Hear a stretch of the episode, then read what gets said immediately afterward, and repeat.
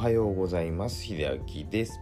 今日も生活の中で役立つ心理学とか神経学をあのご紹介していきたいと思います。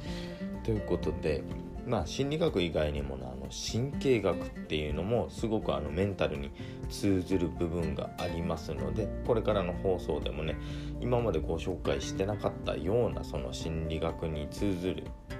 まあ、テクニックをちょっとご紹介していきたいなと思います。まあ、メンタルのことに関して言うと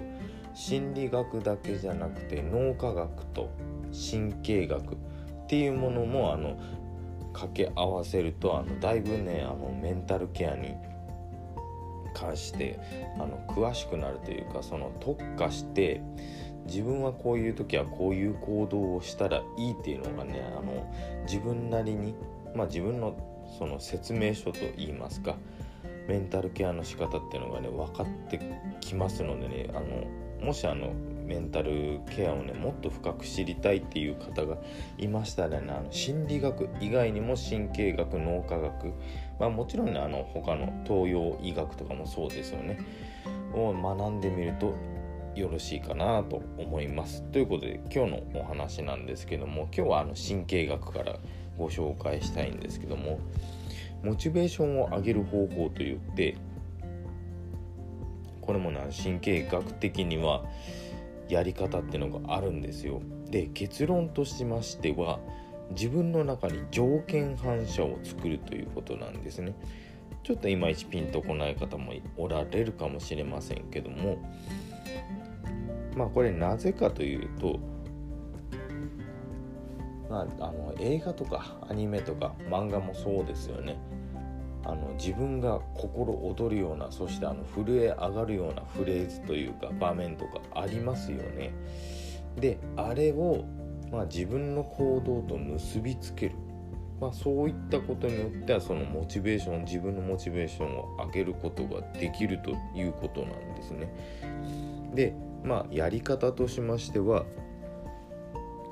あの体の動きと自分を高める言葉とか映像を脳に関連づけて繰り返し学習させるっていうことであのモチベーションが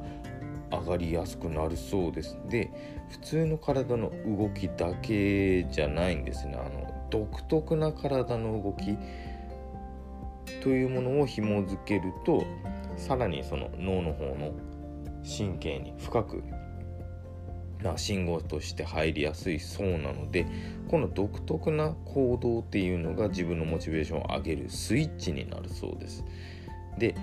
まあね最初の方はねあの難しいものだとあのなかなか続かないところもありますので、まあ、最初は簡単な作法からやると取り組みやすいそうです。なので例えばそのリラックスしたい時におすすめなのがその自分がリラックスしている時の感覚をまずねあの覚えておいていただいてでそのリラックスの感覚を呼び戻したい時に、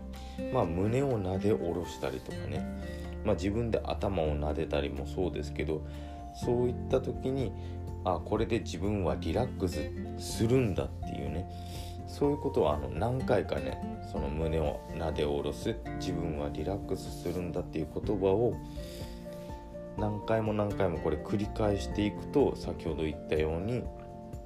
その神経に紐づいて本当にねあの気持ちがスーッとなっていきますでこれをあのリラックスする方法だけじゃなくてそのモチベーションを上げる方向に転換することですぐ入りやすいんですねそのスイッチが。で神経科学の中ではもう大原則と言われているそうであの別々の働きを持った神経の細胞ですねこれが同時に働くとその別々の細胞同士のま情報というのが結びつくそうです。で例えばその皆さんパブロフの犬ってご存知ですかねまあこれあの条件反射における代表的な例なんですけども犬に肉を見せたらあのよだれは垂れたそうなんですけども、まあ、鈴の音だけでは当然よだれは垂れなかったそうです。しかしながらこの鈴の音とまあ肉ですね。餌ですね。それをあの連動させるように何回も何回も本当に繰り返し学習させることによって鈴の音に反応した犬がよだれを垂らすようになるっていうこのあのパブロフの原理って呼ばれるものなんですけどもこれがやっぱり人間でも同じようにできると。同時に繰り返しやっていることで自分のその紐付けた、まあ、モチベーションを上げるための行動とともにスイッチが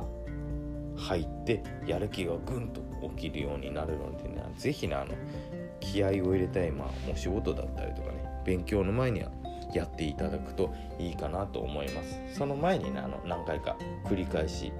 自分の脳にちゃんと学習させるってことをやって